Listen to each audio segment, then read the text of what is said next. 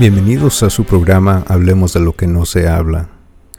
Y es mi placer compartir con ustedes en este día. Yo soy su servidor, José Roberto Espinosa. Y vamos a repasar un poco brevemente lo que hemos estado hablando esta, esta última semana. Si recuerdan, estamos en la celebración de Sukkot, que es una de los tiempos, uno de los tiempos que prescribió el Señor en la Torah. Y un buen lugar para encontrar todas las fiestas del Señor es Levíticos 23. Y esta fiesta de Sukkot es marcada por el regocijo. Y si han ponido atención que muchas de nuestras pláticas esta última semana se han enfocado en el regocijo, el regocijo en nuestro Señor. Y la pintura grande es de que las tres fiestas del otoño son Yom Teruah, cuando se corona el Señor Rey, cuando regresa a la tierra, seguida por Yom Kippur, que es el juicio del Señor, y un tiempo para aflicción. Y esta tercera fiesta es la fiesta de Sukkot, un tiempo de regocijo. Recordamos que representa el milenio que viene cuando el Señor va a reinar desde Jerusalén y vamos a poder nosotros reinar con Él, un tiempo de regocijo. Y, pero eso es muy brevemente, obviamente les sugiero que regresen a escuchar nuestras otras pláticas porque hay muchos más detalles sobre, sobre estas festividades, incluyendo la festividad de Sukkot. Y hoy quiero enfocarme en una parte que quizás es parte de Sukkot o quizás es aparte de Sukkot. ¿Y por qué digo es esto? Es porque en la Torah, en Levíticos 23, cuando está hablando del Sukkot, hay algo muy, muy interesante. Porque el Señor ordena siete días de celebración de Sukkot. Pero después dice, y al octavo día habrá asamblea y habrá regocijo. Entonces es muy interesante porque, porque muchos creen que es parte de Sukkot y, y hay otros que, que, piensan que es una fiesta aparte de Sukkot. Pero eso no es importante. Ah, lo importante es la celebración y la asamblea para honrar el mandamiento del Señor. Vamos a leer la porción Levíticos 23, versículo 33, cuando está hablando de la fiesta de Sukkot. Y habló Jehová a Moisés diciendo, Habla a los hijos de Israel y diles, a los 15 días de este mes, séptimo, será la fiesta solemne de los tabernáculos a Jehová por siete días. El primer día habrá santa convocación, ningún trabajo de siervos haréis. Siete días ofreceréis ofrenda encendida a Jehová el octavo día tendréis santa convocación y ofreceréis ofrenda encendida a Jehová. Es fiesta, ningún trabajo de siervos haréis. Y si nos brincamos en el mismo capítulo 23, pero vamos a brincar al versículo 39, dice así. Y también está describiendo la fiesta de Sukkot o la tienda de tabernáculos. Versículo 39. Pero a los quince días del mes séptimo, cuando hayáis recogido el fruto de la tierra, haréis fiesta a Jehová por siete días. El primer día será de reposo, y el octavo día será también día de reposo.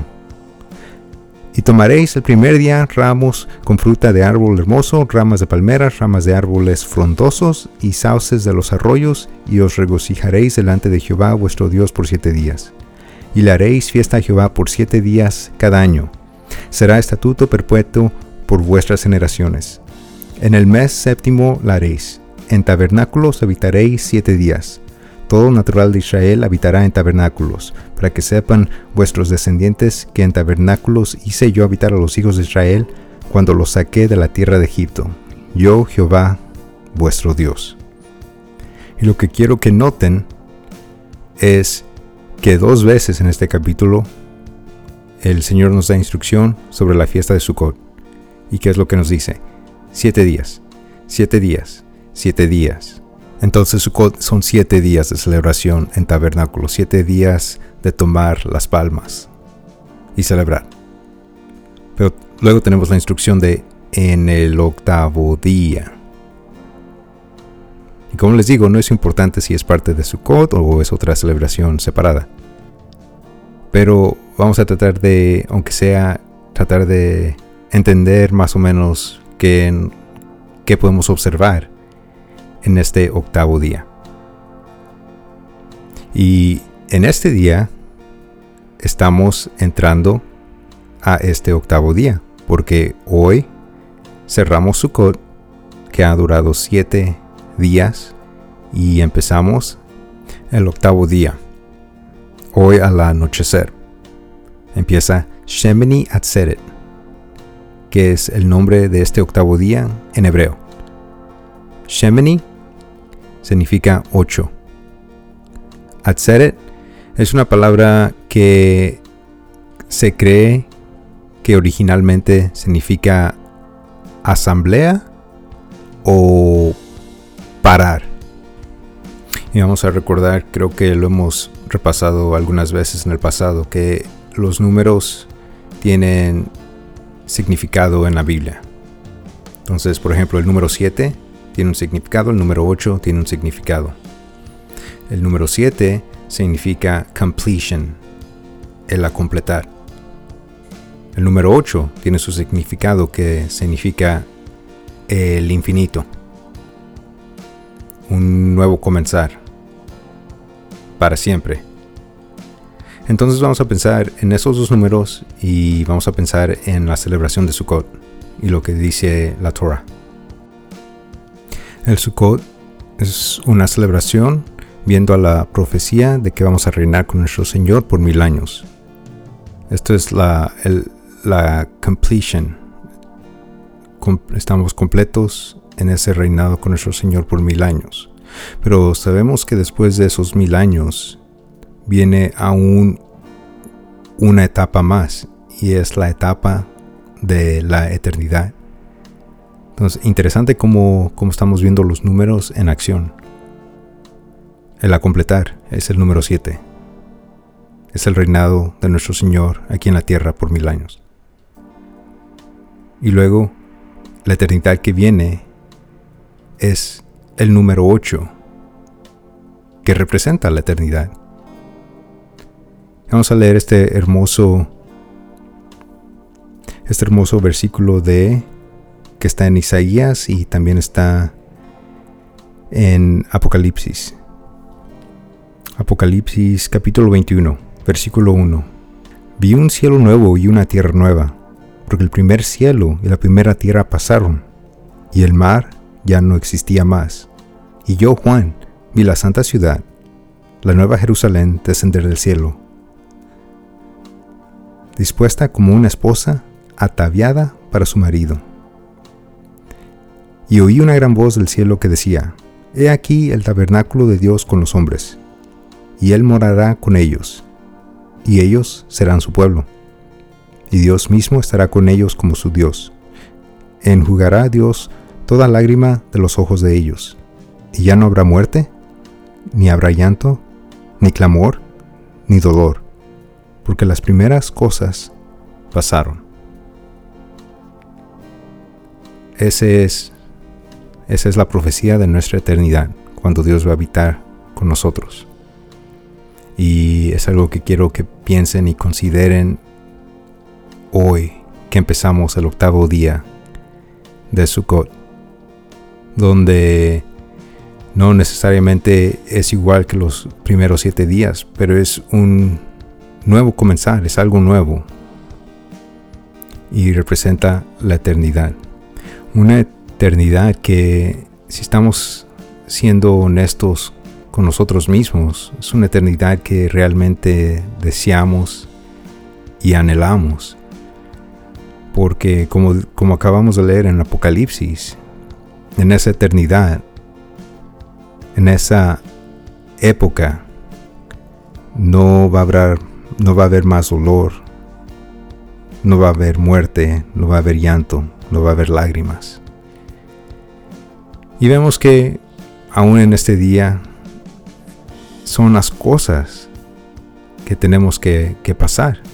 Porque este nuevo cielo y nueva tierra no han venido todavía. Sé que todos de nosotros todavía estamos pasando por lágrimas, por llanto, dolor, enfermedades y seguimos clamando, clamando a nuestro Señor. Pero ojalá que se refresquen en que realmente viene un mejor día, un octavo día, cuando todas estas cosas van a pasar. Y ya no va a haber más de estas cosas. Y el Señor va a ser su morada con nosotros por la eternidad. En lo que llega ese octavo día, esa eternidad, hay que seguir adelante en nuestra fe. Hay que seguir confiando en el Señor. Aunque a veces las cosas parecen que no nos está saliendo, pero hay que mantener la fe porque el Señor no nos promete que todas las cosas van a ser fácil cuando vengamos a Él. I mean, si pensamos nuestro Mesías, nuestro propio Mesías, no tuvo una vida fácil en esta tierra, pero tuvo que sufrir, tuvo que llorar. Y ¿qué más podemos esperar nosotros si nuestro propio Mesías, a quien servimos, a quien adoramos, tuvo que pasar por esas cosas. Entonces, ¿por qué no las hemos de pasar nosotros? Pero, pero también ah, podemos pensar en el, en el crecer en nuestra fe. A tomar este día, este octavo día que, que celebramos hoy, este Shemini Atzeret, para seguir trabajando en nosotros, para seguir creciendo, para seguir manteniéndonos en nuestro Señor sin importar las circunstancias a nuestros alrededores, porque su gracia es suficiente aunque estamos rodeados de lágrimas, de llanto y de dolor. Y le pedimos que Él termine lo que ha comenzado en nosotros, que termine el trabajo de sus manos que somos nosotros, sin importar las circunstancias. Me recuerda mucho de un momento en mi vida cuando el Señor me, dio esta palabra de puso en mi corazón clamarle a Él y decirle que termine lo que ha empezado en mi vida, sin importar las circunstancias. Y bueno, yo soy abogado y y recuerdo que siempre le tenía temor al, examen para ser abogado, porque tenía, tienes que ir al colegio cuatro años, luego tienes que ir a estudiar leyes tres años más, y después de eso tienes que tomar un examen para que te den tu licencia de abogado aquí en, en Texas. Y es un, en esos tiempos era un examen de tres días y tenía mucho, mucho, mucho temor en mi corazón porque no me creía capaz de pasar ese examen. Y si no pasaba ese examen, entonces en balde había gastado yo y mi familia tanto dinero en mi educación, siete años de, de estudio. Y, pero el Señor estuvo con nosotros toda mi educación. Estuvo con nosotros cuando pensábamos que, que no iba a haber dinero para pagar ah, el costo de esa educación. Estuvo con nosotros cuando las materias eran muy difíciles. Estuvo con nosotros. Y llegó este día de tomar este examen. Y ya era el último paso y estudié muy, muy, mucho, mucho. Llegó el día, tomé el examen. Llegó el segundo día, tomé ese examen. Llegó el tercer día y tomé ese examen. Y saliendo de ese examen, me vino una gran paz en mi corazón. Pero increíble paz. No estaba cansado, no estaba agotado, no estaba nervioso. Simplemente tenía una paz. Y regresé a mi cuarto después de ese examen y le pedí al Señor una palabra, algo especial para conmemorar la ocasión. Y Él me trajo al Salmo 138. El Salmo 138 acaba con estas palabras. Voy a empezar desde el versículo 7. Si estoy en medio de la angustia, Él me vivifica. Contra la ira de mis enemigos extiende su mano y me salva. Jehová cumple su propósito en mí. Tu misericordia, oh Jehová, es para siempre. No desampares la obra de tus manos. Es una palabra muy aplicable para lo que estaba pasando en ese tiempo, de que estaba terminando un largo periodo de mi vida donde había mucha, mucho estrés, muchas noches sin dormir, mucho, mucho tiempo estudiando, ah, muchos nervios por el examen, mucho, muchas preocupaciones por los pagos de la escuela. Pero es hermoso que, que a través de todo el Señor nos lleva de victoria en victoria, porque en ese día el Señor me, me dio la victoria en su grandeza y en su bondad. Ah, pude pasar ese examen, pude pasar por todo lo que habíamos pasado yo y mi familia y me dieron mi licencia de abogado y todo por la gloria de su nombre. Y lo importante es de que Él sigue trabajando en nosotros, no importan las circunstancias, no importa lo que esté pasando, sé que es muy difícil a veces las cosas que pasamos. Como les dije, sé que muchos de ustedes lloran. Sé que muchos de ustedes están clamando. Sé que muchos de ustedes están pasando por estrés. Quizás problemas con sus familias, quizás problemas en sus trabajos. Pero les exhorto que no abandonen su fe. Y que no abandonen al Señor, porque el Señor realmente no los abandona a ustedes. No, más bien, clamen al Señor y digan, díganle que Él cumpla su propósito en sus vidas, que Él cumpla su propósito en nuestras vidas. Porque Él no va a desamparar la obra de sus manos. Y las obras de sus manos somos nosotros. Son nuestras vidas. Vamos a clamarle a Él y que Él termine el trabajo que ha empezado en nosotros. No podemos regresar atrás. Y sé que en muchas circunstancias, y sé que batallamos con lo espiritual también y con las tentaciones. Pero somos un pueblo que hemos dicho, como, como dijo Josué, pero yo y mi casa serviremos al Señor. Y si nuestro propio Mesías tuvo que sufrir, ¿por qué? ¿Por qué yo no he de sufrir? Porque al fin del día hay que recordar hoy lo que estamos celebrando. Estamos celebrando que un día el Señor va a poner completo fin a nuestro llanto, a nuestro dolor, a nuestro clamor, aún a la muerte. Cuando descienda un nuevo cielo y una nueva tierra y reinemos por la eternidad con Él.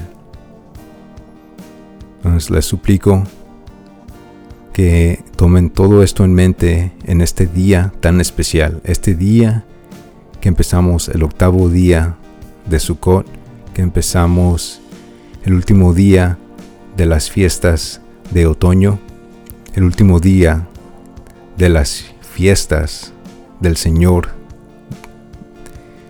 de este año 2023, porque realmente empezamos un ciclo nuevo y en, la primavera empezamos las fiestas otra vez.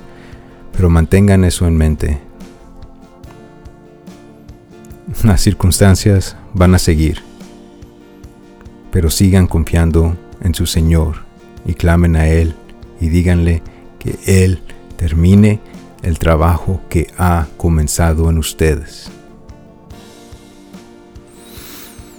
Bueno, hemos llegado a la conclusión de nuestro programa, pero sigan adelante. Es un tiempo de gozo, porque buenos tiempos vienen en ese octavo día, en esa eternidad con nuestro Señor. Porque aún en medio de nuestras circunstancias tenemos la seguridad de su paz. Entonces regocíjense, porque el Señor les manda a regocijarse en este día. Muchas gracias. Una vez más, su servidor José Roberto Espinosa con Árbol de Vida, nuestra congregación mesiánica aquí en Dallas, Texas.